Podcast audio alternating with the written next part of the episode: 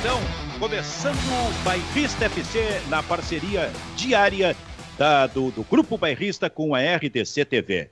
Estou vendo aqui à minha frente o Júnior Baicá, Kleber Grabowska, em seguida o Fernando Carvalho, para começar com esta edição do programa. Só estou com o meu retorno atrasado, mas a gente já está resolvendo e já vou colocar na mesa um assunto para vocês que eu acho que é interessante. Antes de falar do VAR, por exemplo, de novo, que o Fernando também tem algumas opiniões a respeito do uso do VAR.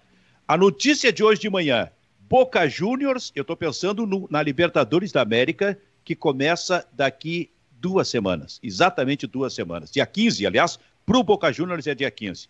Boca Juniors com 19 casos de Covid. Libertadores volta no dia 15 de setembro. E a Comebol diz que quem não tiver jogador por causa do Covid vai levar WO. Porra. Isso é, imagino que se é, resolver não puder jogar, não é nem resolver não jogar, talvez é não puder jogar porque não tem jogadores suficientes em função do Covid, a Comebol está dizendo que vai levar VO. Eu quero primeiro ver a Comebol dar VO, por exemplo, para o Boca Juniors. Mas a verdade, Fernando, Júnior Baicá, Kleber Grabowska, é que o Boca apareceu com 19 casos de Covid. Jogadores parece que são 14 ou 15.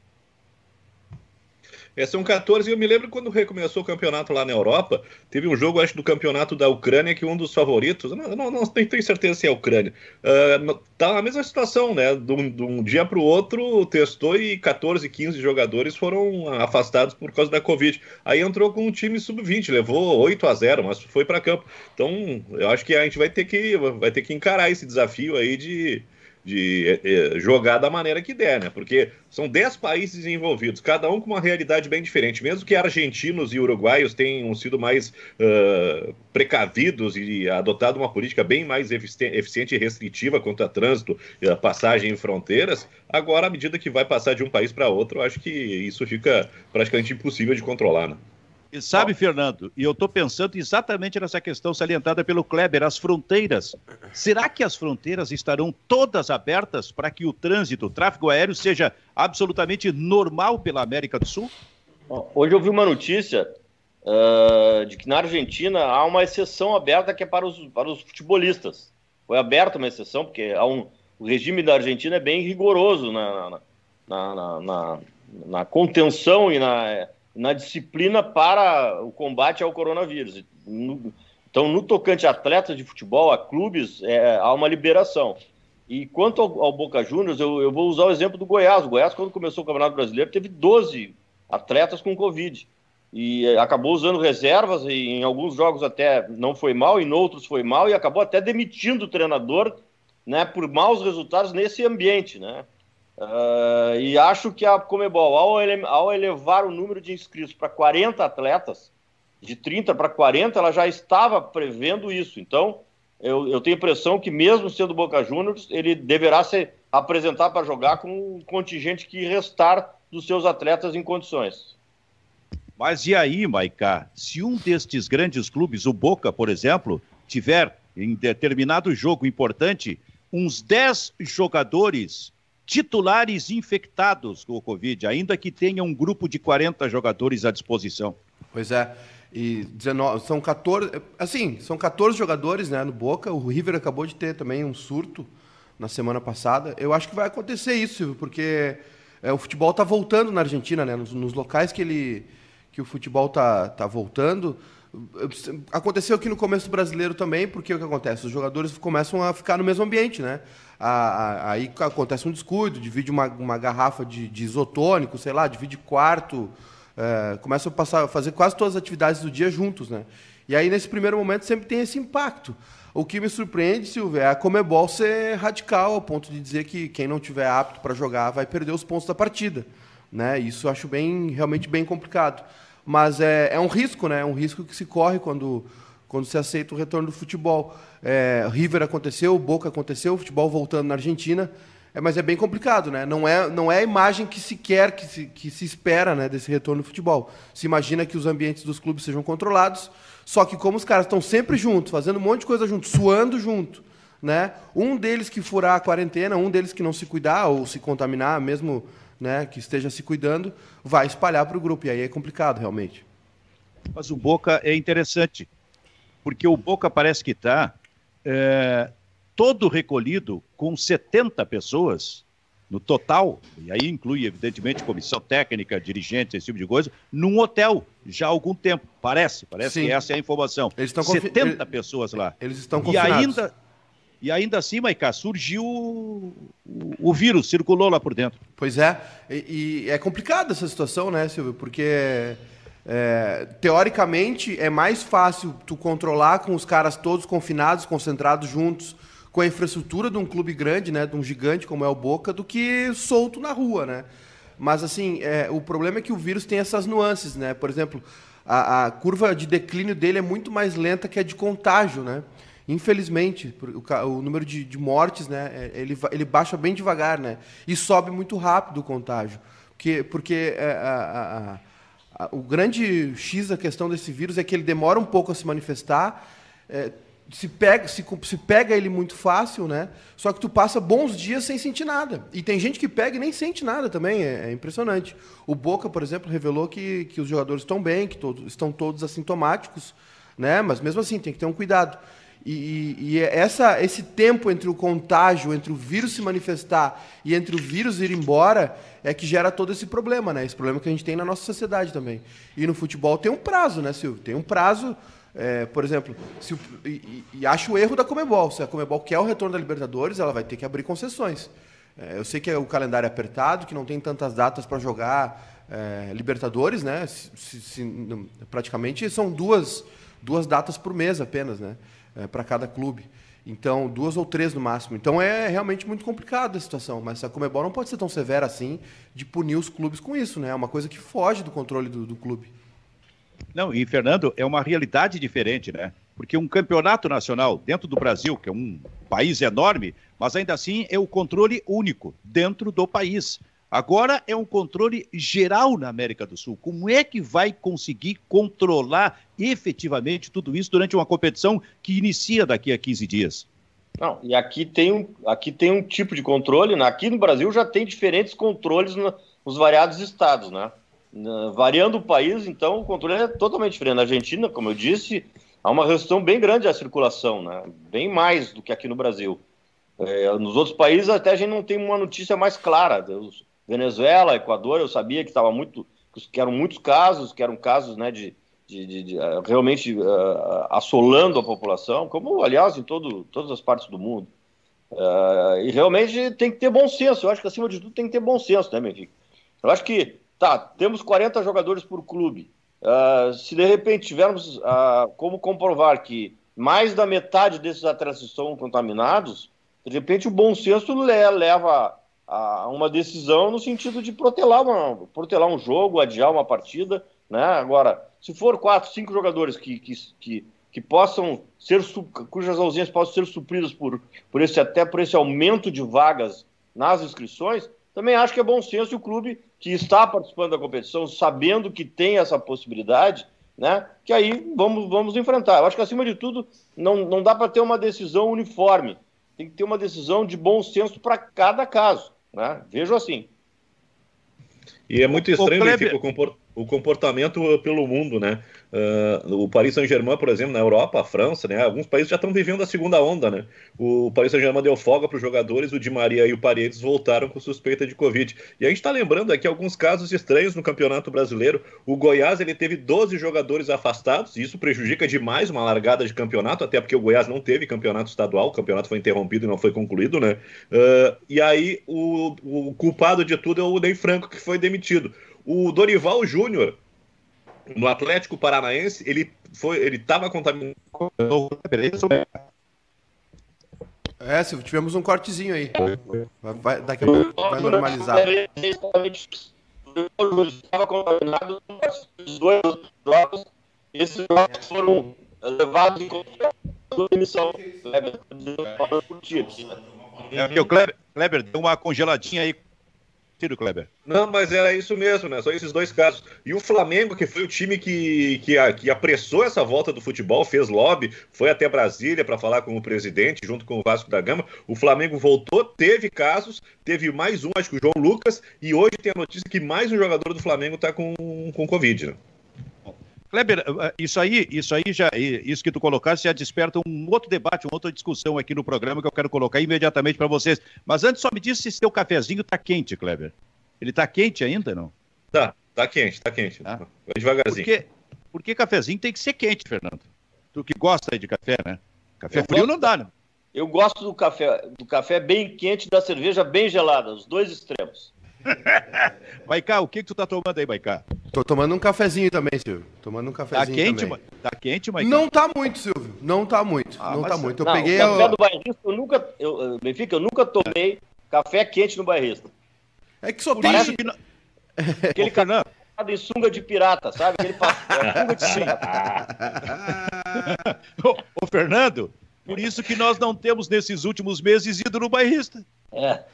Verdade. Não tem nada que atraia lá, né? se, o, se o café fosse quente, aí tava lá um, ba um bando de homem feio, café gelado, não tem cerveja. Vai fazer o que aqui? Não tem nada pra fazer aqui. Mas olha só, o Kleber tocou num assunto interessante. E aí eu quero colocar na mesa para vocês. O Campeonato Brasileiro tem seis rodadas. Cinco técnicos já foram demitidos. Cinco Nós teremos seis. o. Hã? Eu acho. Cinco ou seis? Dá para fazer um levantamentozinho, Maicá nos ajuda. Deixa eu, eu acho que esse, eu acho que esse campeonato, viu, Fernando, nós teremos o recorde de técnicos demitidos da história. É, é na verdade, o, o que que... Uh, uh, uh, se ia demitir em cinco jogos, poderia ter demitido antes, né? Porque, na verdade, não pode ser demitido por apenas cinco jogos. Apenas cinco jogos, onde não, não houve só derrotas, não dá margem a uma demissão. Então, se teve lá um hiato de dois meses entre, o, entre o, a parada anterior, né, a parada anterior, a parada do, do, do, pela Covid e o reinício, realmente é um, é um descritério. E alguns, como no caso do Ney Franco, foi uma injustiça a demissão do Ney Franco, né? E, e o Goiás vai pagar preço, vai pagar preço pela demissão do Ney Franco, porque ano passado fez uma grande campanha com ele, demitiu e, e, e foi mal depois, foi mal. Né? Agora re, recontratou o Ney Franco, né? Agora, essas recontratações, hoje o Argel foi recontratado pelo CSA, né? E, e Essa é está, é incrível, né? É, está replicando na internet, nas redes sociais, a entrevista que ele deu dizendo que ao ir para o Ceará ele foi para um clube maior, né? De uma, quer dizer, mesmo que seja maior e mesmo que tenha mais estrutura, é, são coisas que não podem ser ditas, a meu juízo. Né? E agora tem que estar explicando. Uh, realmente é uma. É, é, um, é curioso isso, realmente é curioso. Teve revolta na torcida ontem lá do CSA. Eu até não sei como é que terminou. Se manifestou, queria inclusive a presença do Argel para conversar. É, hoje em dia isso aí acontece muito, mas realmente a maneira que o Argel saiu, ele tinha que ter cicatrizado mais, a meu juízo. Não tem nada contra a contratação do Argel. Ele deu certo lá, foi um treinador que foi, né, que teve um bom trabalho, mas o retorno dele após o episódio, em tão curto espaço de tempo, não deu para cicatrizar ainda aquela, aquela ferida que ficou aberta, né? Perante o torcedor. Ontem, Agora, o, nesse aspecto... o, o Silvio, sim, sim, o, o Argel vai. falou o seguinte: se você me perguntar se eu tomaria a, mes a mesma decisão, a vida me mostrou que eu tomei uma decisão errada. E eu tenho a humildade de reconhecer isso, falando sobre essa, aquela declaração dele, né? A, a, a saída do a saída dele do CSA para o Ceará e ele ainda na, na, além de pular da barca, digamos assim, né? Ainda disse que estava indo para um desafio maior, para um clube maior. Pegou muito mal. Teve protesto da torcida do CSA ontem contra o Argel. Pois é, cara. Eu acho que alguns técnicos, dentro dessa nossa cultura do futebol brasileiro, alguns técnicos pod poderiam se cuidar um pouquinho mais, né? E não é não apenas na questão assim de, pô, isso aqui não dá para falar, eu vou segurar. Não é, não, não é só isso. Mas é aquele negócio assim, ó, tu pinga aqui, é demitido ali, dois jogos depois está no outro, fica mais um, dois ou três jogos, fica uns dez jogos lá, é demitido, daqui a pouco está aqui. Eu, eu, não sei, cara. Eu, eu, eu, não sou técnico. Eu não sei, evidentemente, o que passa na cabeça de um treinador nesse momento. Mas acho que eles deveriam, nesse aspecto, viu, Kleber, cuidar um pouquinho mais da, da, da carreira, do desenvolvimento da carreira, digamos assim. É, se, se, se reclama muito, né, Fernando, de que os, os, clubes não, não, não poupam o treinador. A qualquer balanço, a qualquer instabilidade, o treinador é o primeiro sacrificado. Mas também tem alguns casos aí que os treinadores não ajudam, né? Eu, eu, eu fui viajar o fim de semana, passei no, no aeroporto e comprei. Eu sou, sou da moda antiga, né? comprei a placar, porque é muito mais fácil consultar por aqui, né?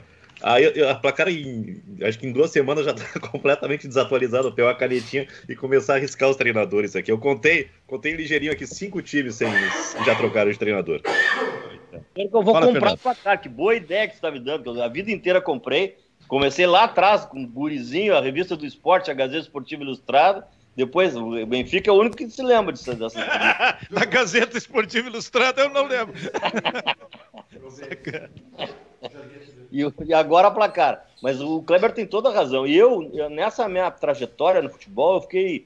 Eu me relacionei, sou amigo de muitos treinadores, né? E, e, e vez por outra, a gente conversa e às vezes até me consultam em tomadas de decisão, sobre tomadas de decisão que terão, né?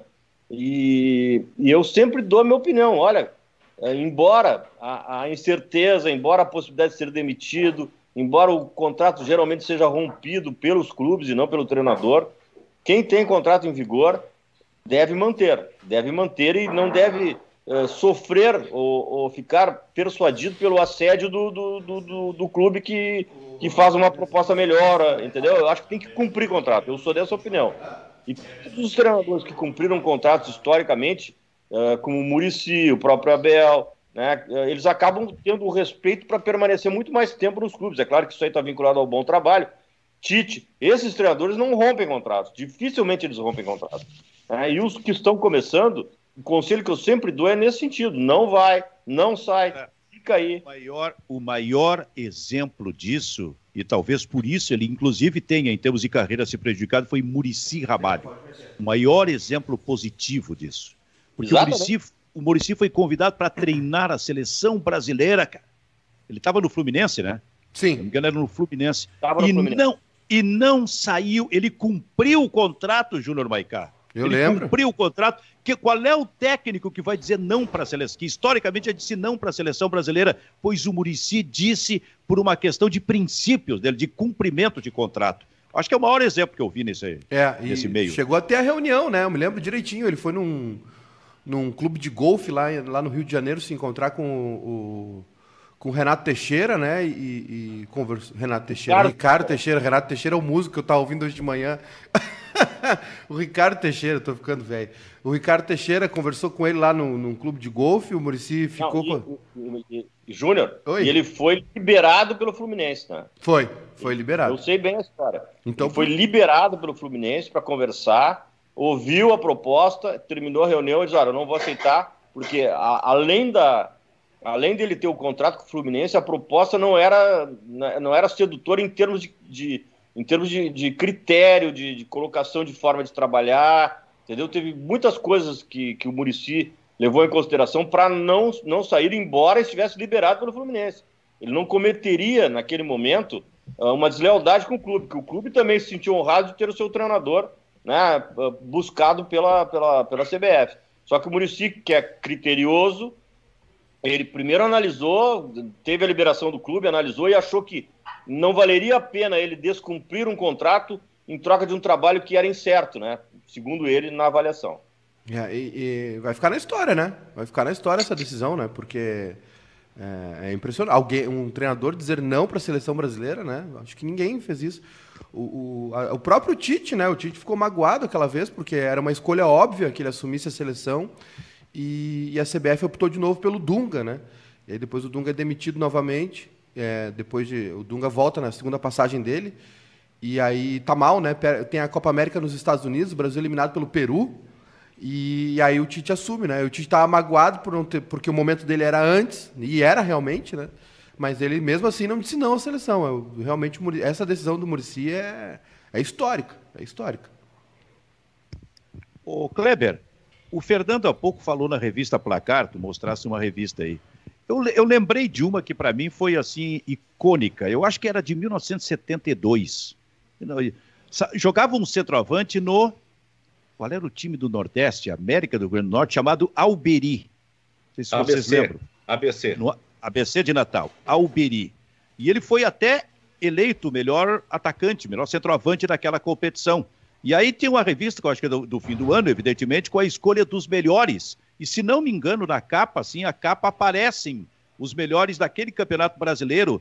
E aí o que me chamou, que eu lembro até agora, por isso que é marcante, né? Porque era a época que a gente vivia isso aí, todos com aquelas eh, calças pantalona, umas camisas assim que chamavam a atenção bem da época mesmo. O sapato, viu, Fernando Carvalho? Porque eu sei que tu já era daquela época aí, que já usava, o sapato simplesmente não aparecia. Cara, eu, eu, não, eu acho que foi Vamos na capa calça, isso aí. É, Benfica, calça boca de sino. Boca de sino, exatamente. Eu queria te dizer. Não foi, Kleber?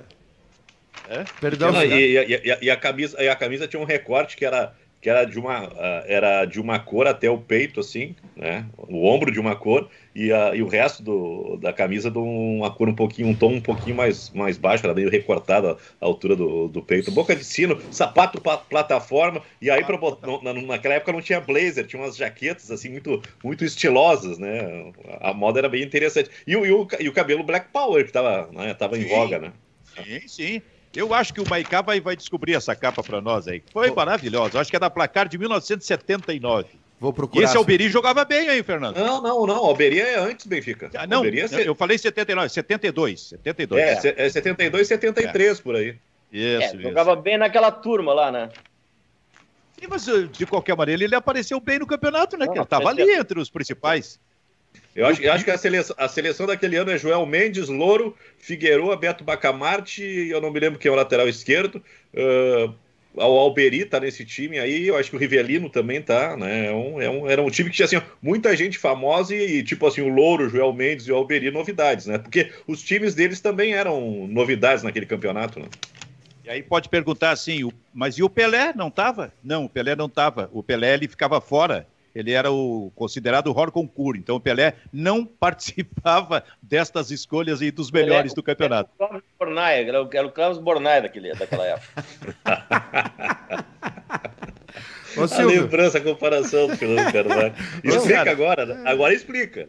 O Cláudio Bornai, ele, ele, ele, ele era... Uh, ele participava... É campeão de tudo, né? Fantasia no Carnaval do Rio de Janeiro e não participava de, de... Ele não entrava sob julgamento, porque ele era acima dos outros.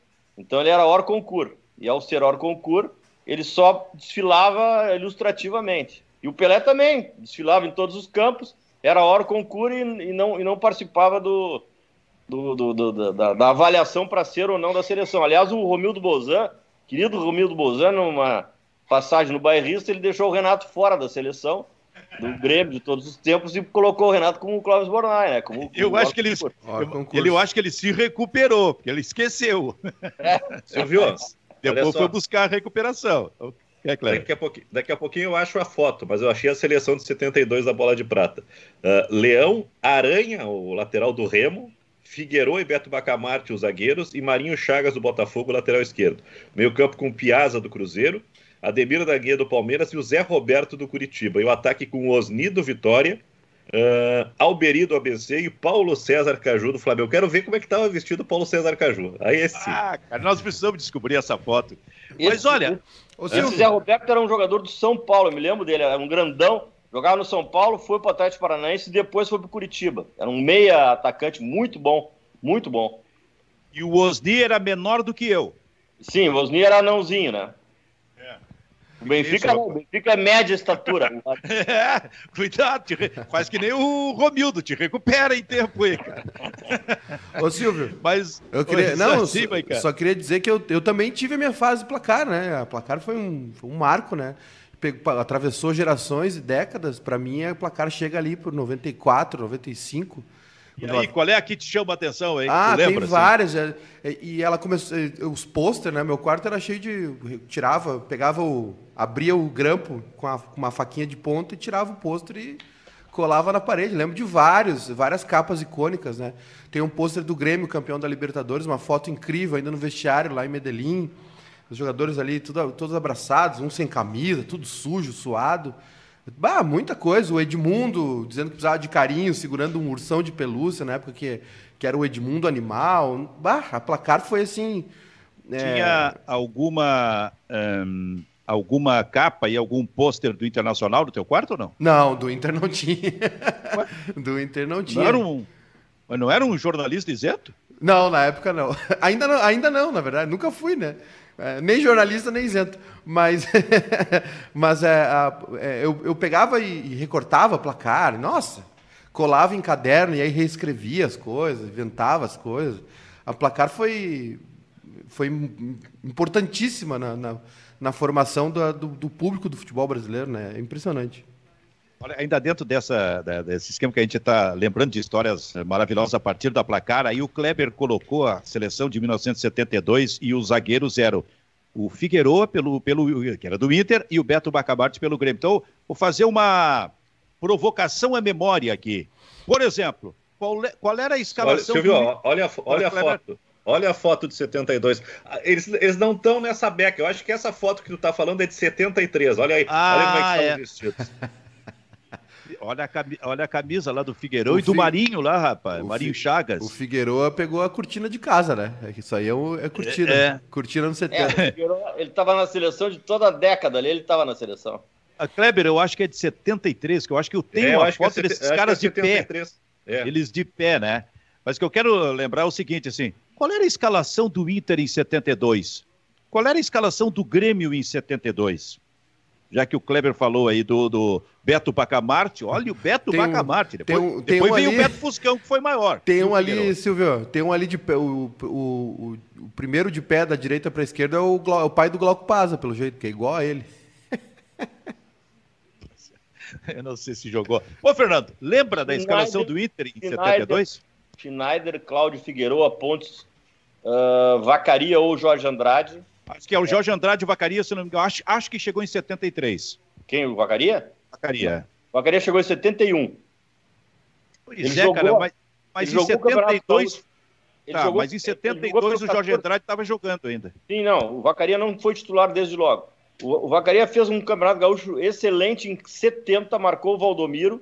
E aí o Internacional trouxe Olávio Dorico Vieira. Olávio Dorico Vieira. De Uruçanga como eu me lembro, né?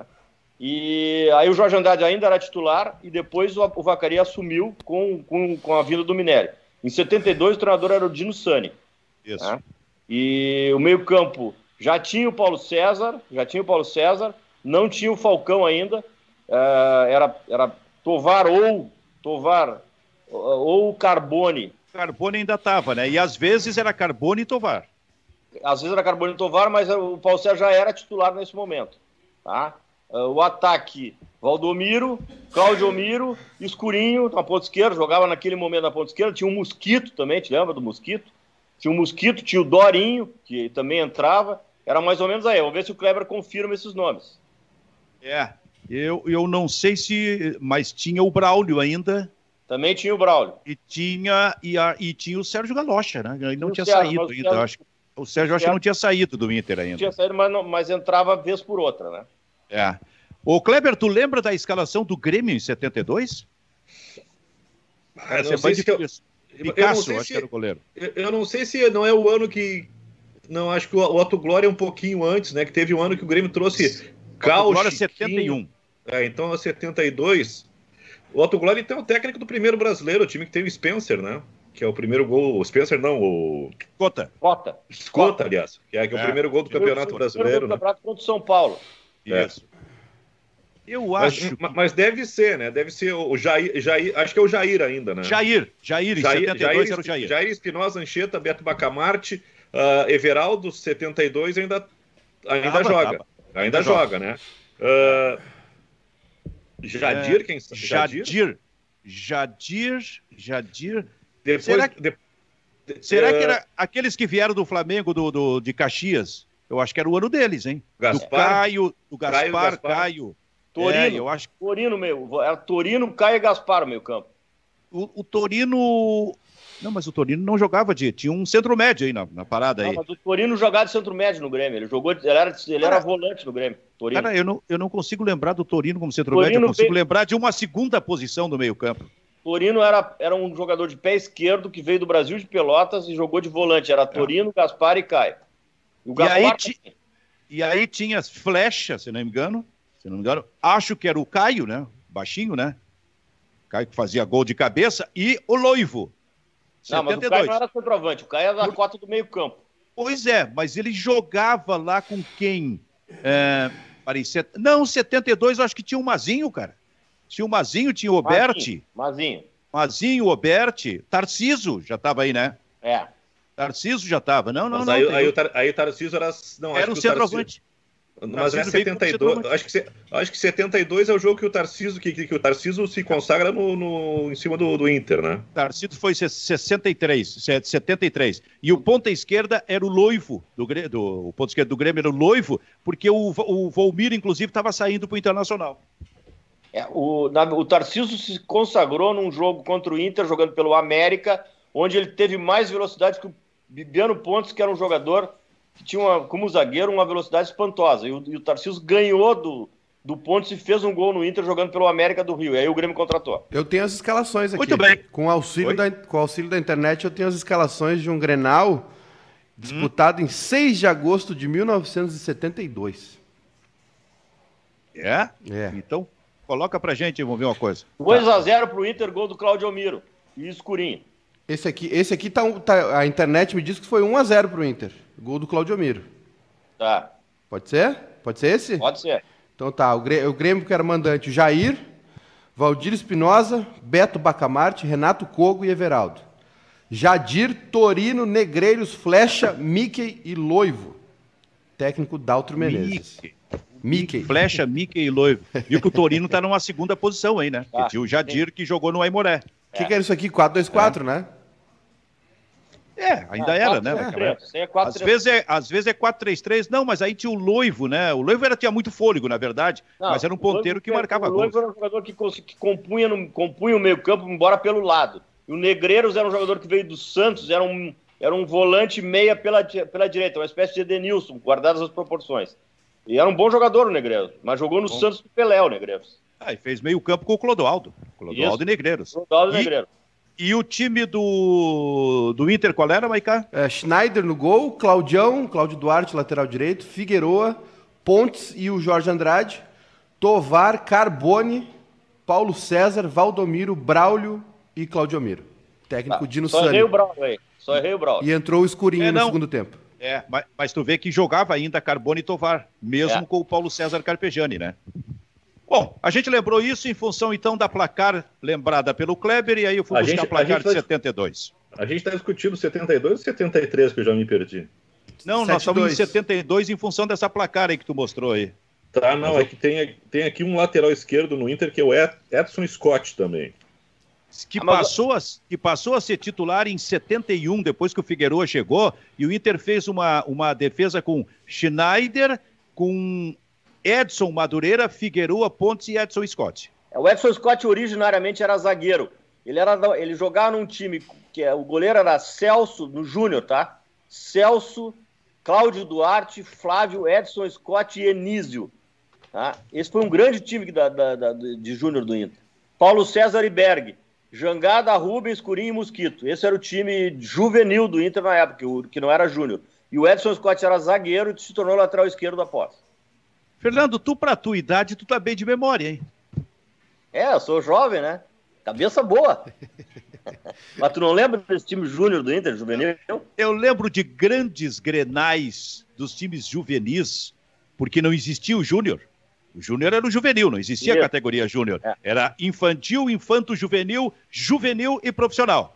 E aí eu grande- lembro de grandes grenais em que o Nitota, zagueiro do Internacional, irmão do Sérgio Galocha, cobrava falta como ninguém, como o Miranda, por exemplo, É. chutava muito as cobranças de falta, e o Jair, o goleiro baixinho do Grêmio de 1,72m, 73 ia lá em cima para defender. Esse era um dos grandes duelos, porque naquele tempo, Maicá, era maravilhoso um Grenal, porque a gente tinha o Grenal profissional e no, na preliminar o Grenal de juvenis, seria o Grenal de júnior hoje, cara. Então a gente via coisas como essas aí, aí ô, ô, Fernando. Tinha tanta rivalidade quanto a rivalidade era. Eu ia uma hora da tarde pro estádio. Eu ia, eu ia pro Eucalipto às uma da tarde. Pra ver, o, pra, pra ver a, a partida preliminar. E o Grêmio era muito melhor que nós. Mas o time juvenil do Inter equivalia ao, ao time do Grêmio. Nitota é uma safra antes, é uma, é uma safra antes do, do, do, do Claudião, da safra do Claudião. Cara, eu acho que o Espinosa era, era juvenil do Grêmio nessa época. Era, é, o Espinosa era. Espinosa, Fiorese, tinha um zagueiro chamado Fiorese que jogava. Fiorese, o Adilson, aquele que foi, fez carreira no esportivo, que era do Inter, aí Isso. Foi, foi, foi jogar no Rio Grande ou no São Paulo de Rio Grande e voltou pro Grêmio. Naquela história do contrato que termina e que não fica lei do passe, te lembra? E foi um jogador que, que o Internacional perdeu, aquele Adilson, era um bom jogador, mas no fim não vingou, né? Não conseguiu jogar no Grêmio. Ó, ô Silvio, o, Oi? Vi, o Vinícius aqui no Twitter mandou pra gente a, a, capa da placar e a foto também que a gente. É, de que? Do 73? É, do, do, do, daquela, essa foto que nós colocamos na tela aí, uh, do, ah, dos tá, premiados. Sobre. Posso puxar um assunto aqui, Silvio? Já que eu tô Puxa. com saudade de vocês aí, dois dias ausentes. É... A, achei 73 também, tá? Tomara que seja essa que eu tô imaginando, Kleber. Vou pedir pro, pro Júnior o, o, o Maiká segue enquanto o Júnior providencia colocar no ar. Tá. Boa. É, sobre, sobre troca de treinadores ali, que foi o assunto inicial do programa, né? O, o presidente do Bahia, o Guilherme Belintani, fez uma, uma sequência de tweets ontem. É, é primeiro, sim, o Bahia ele está na vanguarda da comunicação brasileira, do, da comunicação dos clubes, né? É, ele, se, é, na, na, questão de promoção, de, de atividades, de ações, né? De, o Bahia foi exemplo durante a pandemia, é um exemplo para todos os clubes, talvez o, o, que melhor trabalhou, né? Com seu sócio junto. Ó, tá aí a foto na tela. Olha, olha a jaqueta da turma de cima. E a, e a camisa que eu falei, ó, um, um, corte até o peito, né? E, e, uma cor um pouquinho com um tom abaixo do, assim, do, do, do peito para baixo. De sino, dá para ver bem a calça boca de sino aí, aí. Depois, é. o, o, Kleber, o, o Mário Sérgio tá, com uma, tá com depois uma grande. Tu dá, a escalação desses jogadores pra gente aí, Kleber. Aí, ah. só, só, deixa o Maicá completar aí. Fala, Maicá. Não, não, acho que, acho que o Kleber pode. A gente pode ir na foto aí, porque eu acho que o assunto que eu vou puxar é um pouco mais longo, então. É, não não querer... Kleber. João Mendes do Bahia, Louro, Miguel do Vasco. O Louro eu não me lembro onde é que jogava. Miguel Fortaleza. Dudu do Palmeiras, Vladimir do Corinthians, Osni do Vitória da Bahia, Mário Sérgio, Vitória da Bahia, Zico, Flamengo. Uh, o Mário Sérgio jogando escalado por dentro. Zico, Flamengo. Luizinho Tombo, Flamengo ou América, não sei nessa época em que time ele jogava, e o Lula Inter. É. É, é o Lula parece aqui. Da dupla Grenal, o que é que tem? Só o Lula, né? E Lula Figueiredo. e Figueiredo. Ah, o Figueiredo tá lá em cima, tá, tô ah. vendo.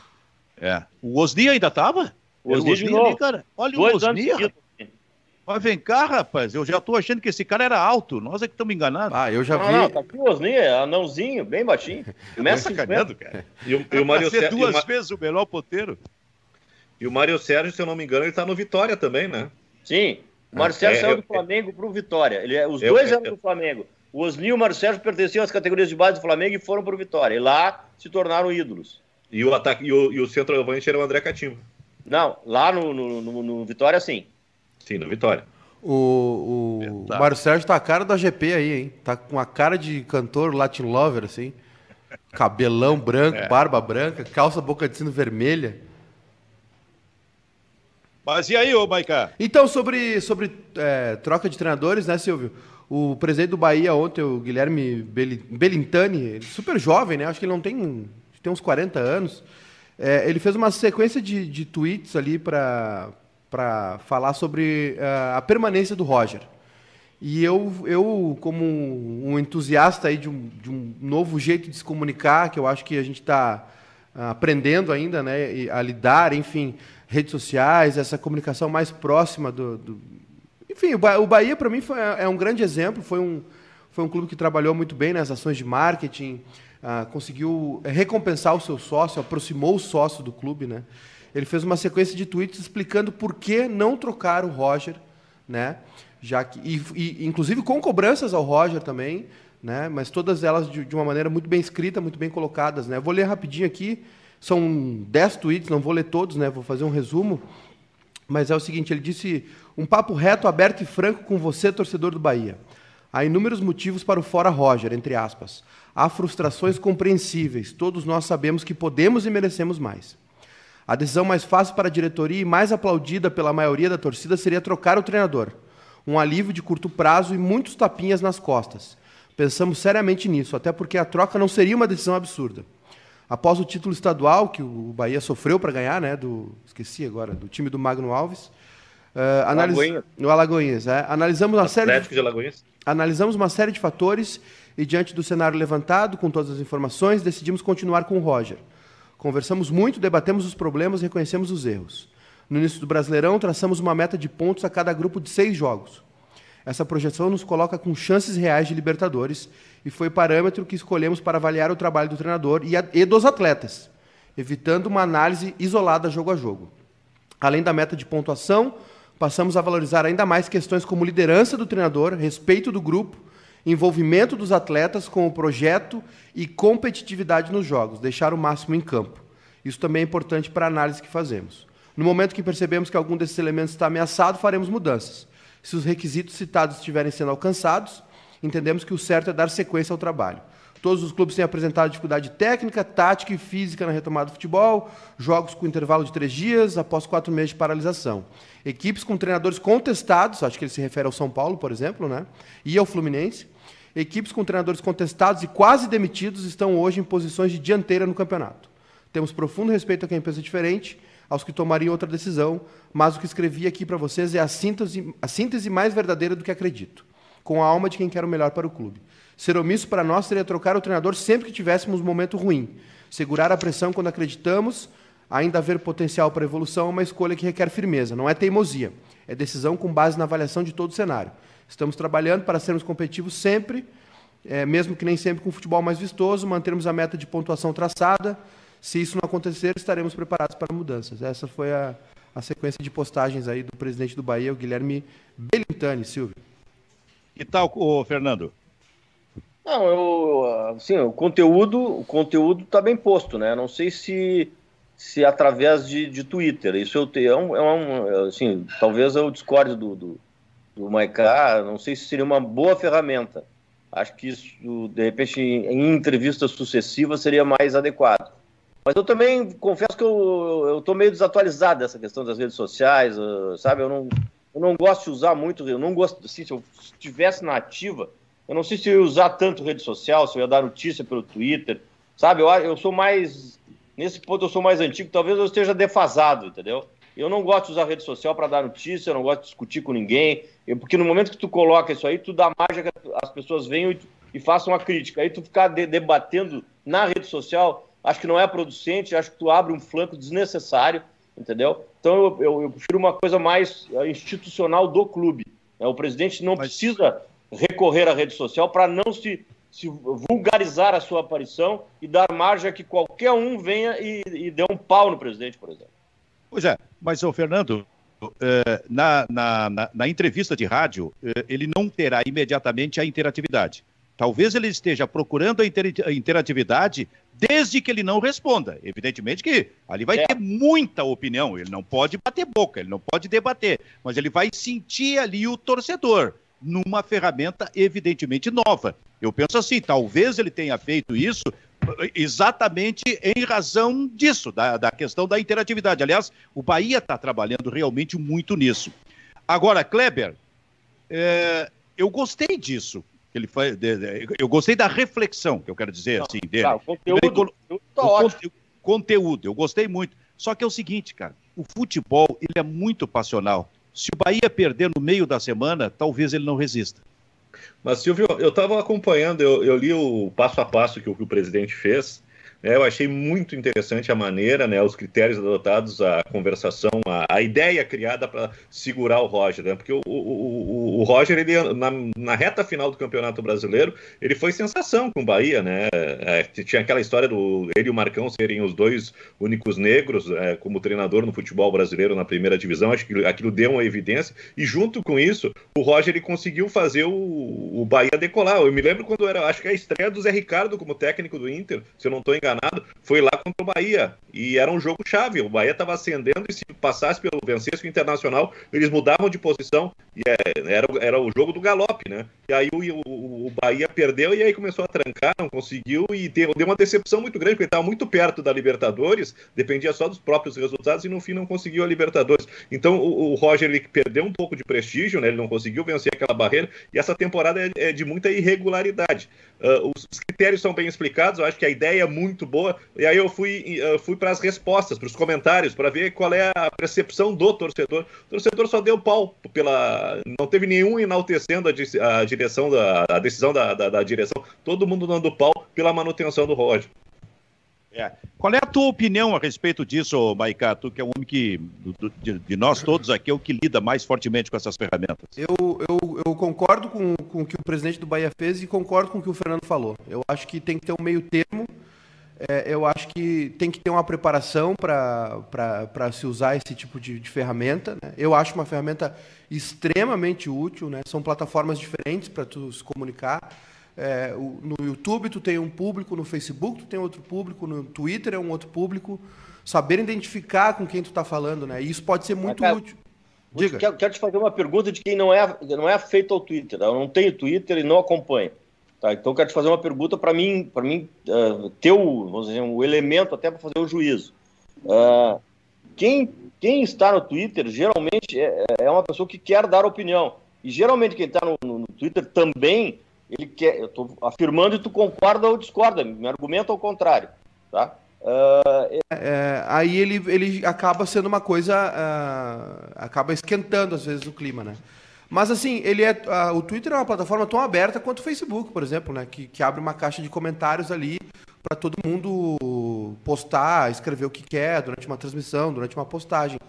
Eu, é, é por isso que eu me referia a, a esse ponto, Fernando, de é, preparação, de, de, de entender que, que hoje isso é um departamento né, muito é um departamento digital hoje eu, os clubes têm que ter as empresas têm que ter né, que é uma coisa próxima mais do marketing do que do institucional né, mais próxima do marketing do que da, das decisões das, das tomadas de decisões mas é uma ferramenta muito importante. E eu acho que é isso que rola essa confusão aqui entendeu é, é, o, o, caso do, do, do, presidente do Bahia é extremo, né? Ele, ele é um cara que está habituado com a plataforma, que decidiu se expressar por ali. A gente pode discutir se se expôs demais ou não. Eu, quando li, até fiquei surpreso, porque ele falou em algumas coisas do tipo assim: olha, se tiver que mudar, nós vamos mudar. Tem cobranças que nós temos que fazer realmente.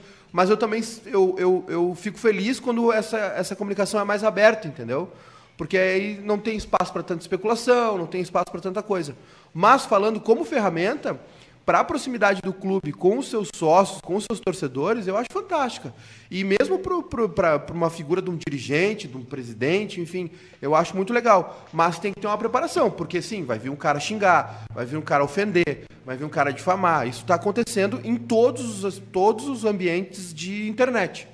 Seja no YouTube, seja no Facebook, seja no Twitter, seja no Instagram. Infelizmente, né? Tá, é, é, um período muito bélico, assim, né? As pessoas estão muito à flor da pele, se xingando, se ofendendo. E tudo tem um limite, obviamente. A gente lembra aqui do caso do D'Alessandro, que ele fez muito bem, né? De buscar na justiça reparação, porque fizeram, cometeram uma injustiça com ele, né? Uma, uma calúnia.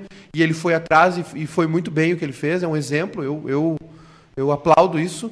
Mas assim, é, eu acho que não dá para excluir, sabe? Eu acho que é, é uma, é uma proximidade com o teu, teu público, né? com os teus fãs, eu acho que os clubes brasileiros precisam tratar melhor os seus sócios, precisam tratar melhor os seus torcedores, não só no, no quesito da recompensa, mas na, na, na, em trazê-los para o contexto, trazê-los para o debate de alguma maneira, entendeu? Não é, é óbvio que um, um, jogador não vai ser contratado ou demitido, um treinador vai ser demitido por causa de rede social, mas eu acho que se tu ampliar esse debate, fazer com que a informação circule, com que tu também tenha controle sobre as tuas coisas, porque hoje o clube né? O clube gera, gera vídeo, gera transmissão em rádio.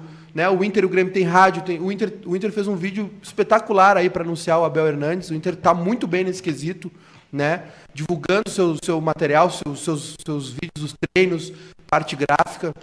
Então não dá para excluir. Isso hoje é um departamento, um departamento de um clube de futebol, de uma empresa de futebol. Tu pode subsidiar ou criar o teu mas eu acho importante tê-lo. Né? E se puder ampliar o debate, abrir uma comunicação, né? trazer o torcedor para perto, como o Bahia fez, porque isso que o presidente fez foi extremo, né? Ele foi lá dar um desabafo dele, foi lá e escreveu sobre ele, né? A opinião dele. Sim. Mas o que o Bahia fez com as redes sociais nesse período de pandemia foi, foi aula, foi um exemplo para todos os clubes. Sabe, Kleber, eu estou lembrando agora, e o Fernando estava começando como dirigente do Internacional, acho que no, no Júnior. Era uma preparação para assumir logo adiante ali, ou, ou, talvez já tivesse assumido no departamento de futebol. Estou lembrando do famoso jogo, eu estava lá, trabalhei naquele jogo, o famoso jogo do Inter contra o Guarani de Venâncio Aires. que o Inter perdeu, o técnico era o, é, isso era 97, 1997. O técnico era o Celso Roth e ali só se falava em função de uma cultura, vai sair, está demitido. Daqui a pouco veio o presidente Pedro Paulo Záquia e fez aquela famosa frase: nós vamos mudar não mudando. Ele não foi demitiu. Contra o Veranópolis. Foi contra o Veranópolis. Não, não. Esse jogo foi em Venâncio Aires.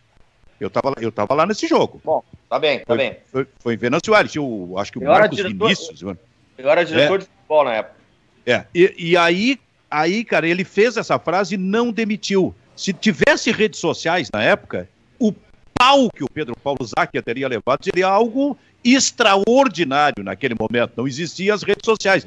Mas e aí, Kleber, o que, que aconteceu na sequência? O Celso conseguiu, teve o tempo para preparar um baita time do Internacional naquele 97, por exemplo, no Campeonato Brasileiro, e sendo campeão gaúcho. É, não tinha redes sociais, mas o telefone do sala de redação e da produção da Rádio Gaúcha não parava de tocar.